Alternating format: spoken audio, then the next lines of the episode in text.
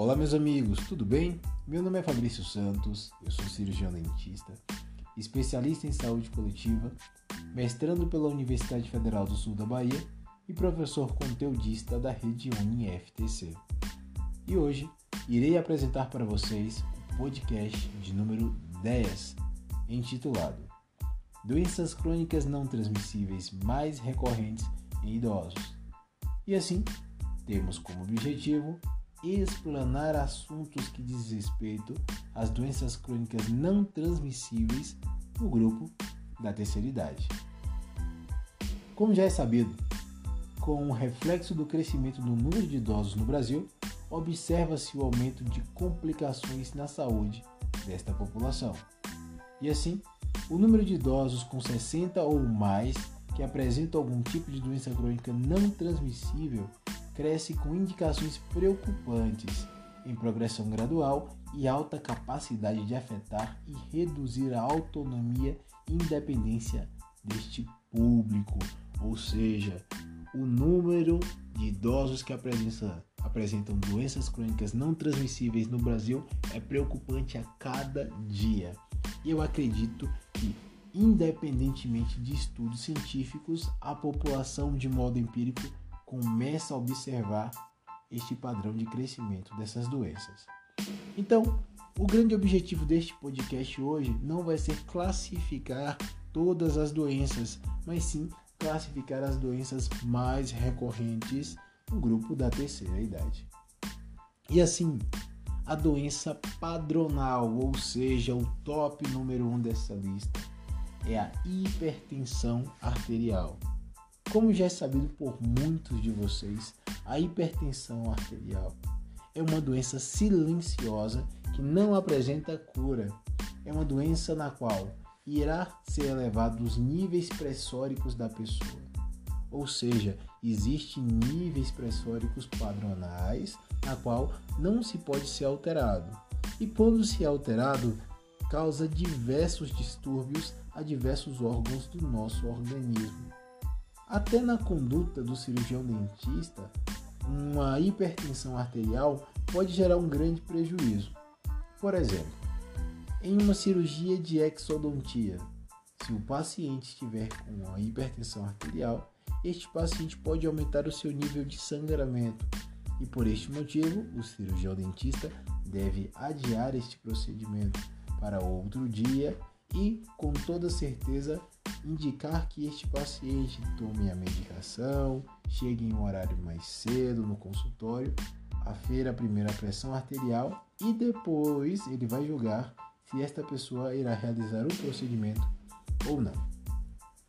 A segunda doença mais recorrente no grupo dos idosos é a diabetes. Eu não irei classificar aqui diabetes tipo 1, tipo 2, que isso é algo relacionado à nossa videoaula. Eu acredito que muitos de vocês já viram. No entanto, a diabetes como um todo também é uma doença silenciosa que deve ser controlada e que causa diversos problemas para a saúde. No que diz respeito ao âmbito odontológico, nós temos muitas preocupações com o sistema periodontal do nosso paciente, pois a diabetes afeta diretamente o periodonto dos nossos pacientes. E é muito recorrente nós vermos pacientes diabéticos com doenças periodontais, né, uma periodontite simples que começa com uma gengivite que pode progredir até para uma periodontite agressiva. Então, o controle da diabetes é essencial para a manutenção da saúde como um todo do nosso paciente e não só é, para a saúde odontológica. Caso o cirurgião dentista é, perceba um, um hálito cetônico no seu paciente ou uma desconfiança de diabetes, ele tem que reportar isso para o médico generalista para ser tomado uma conduta também. Um outro grupo muito crescente das doenças crônicas não transmissíveis em idosos são os cânceres. Eu não irei classificar aqui o câncer do colo, o câncer de tireoide o câncer localizado, mas sim o câncer como um todo, que está associado a diversos hábitos extrínsecos também das pessoas, como por exemplo, né, uma ingestão é, exacerbada de um medicamento, o sedentarismo, o tabagismo, o etilismo. Então, o câncer é um acumulativo de diversos fatores extrínsecos também, não só a genética, como muitas pessoas pensam. Logo depois viria a classe das doenças respiratórias crônicas, né?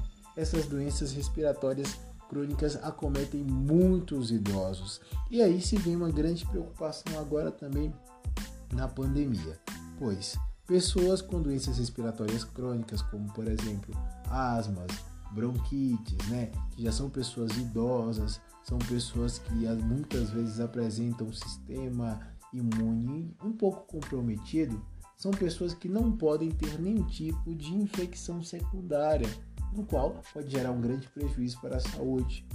E neste momento de pandemia, nós devemos ter.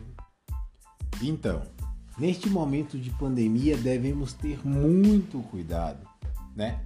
Sobre as doenças respiratórias crônicas, né? É, nós poderíamos classificar aqui algumas principais, que seriam a asma, a rinite alérgica e a doença pulmonar obstrutiva crônica. No entanto, vamos puxar aqui um pouco para a asma, né? A asma, uma situação que compromete o pulmão do paciente, no qual o mesmo vai passar por uma determinada situação similar ou uma situação de asfixia, ele vai ter dificuldade para respirar, né? Então pense bem comigo, um paciente que já tem o seu pulmão comprometido, ser infectado pela cepa do coronavírus. Meu Deus do céu, isso seria altamente trágico, né? Então, nós devemos termos a melhor conduta para com os nossos idosos, e essa conduta seria que são condutas que vão desde condutas preventivas, é, onde nós iremos sinalizar a importância né, de uma tomada correta das medicações que esta pessoa deve se tomar, porque assim, uma coisa é tomar a medicação de forma errônea. Outra coisa vai ser o idoso tomar a medicação correta na hora correta, como solicitado pelo médico concomitantemente. No mais, é isso, meus queridos. Por favor, assista a nossa videoaula, olhe o nosso texto base e não esqueçam de hipótese alguma de resolver as questões de diagnóstico. Um grande abraço e até a próxima.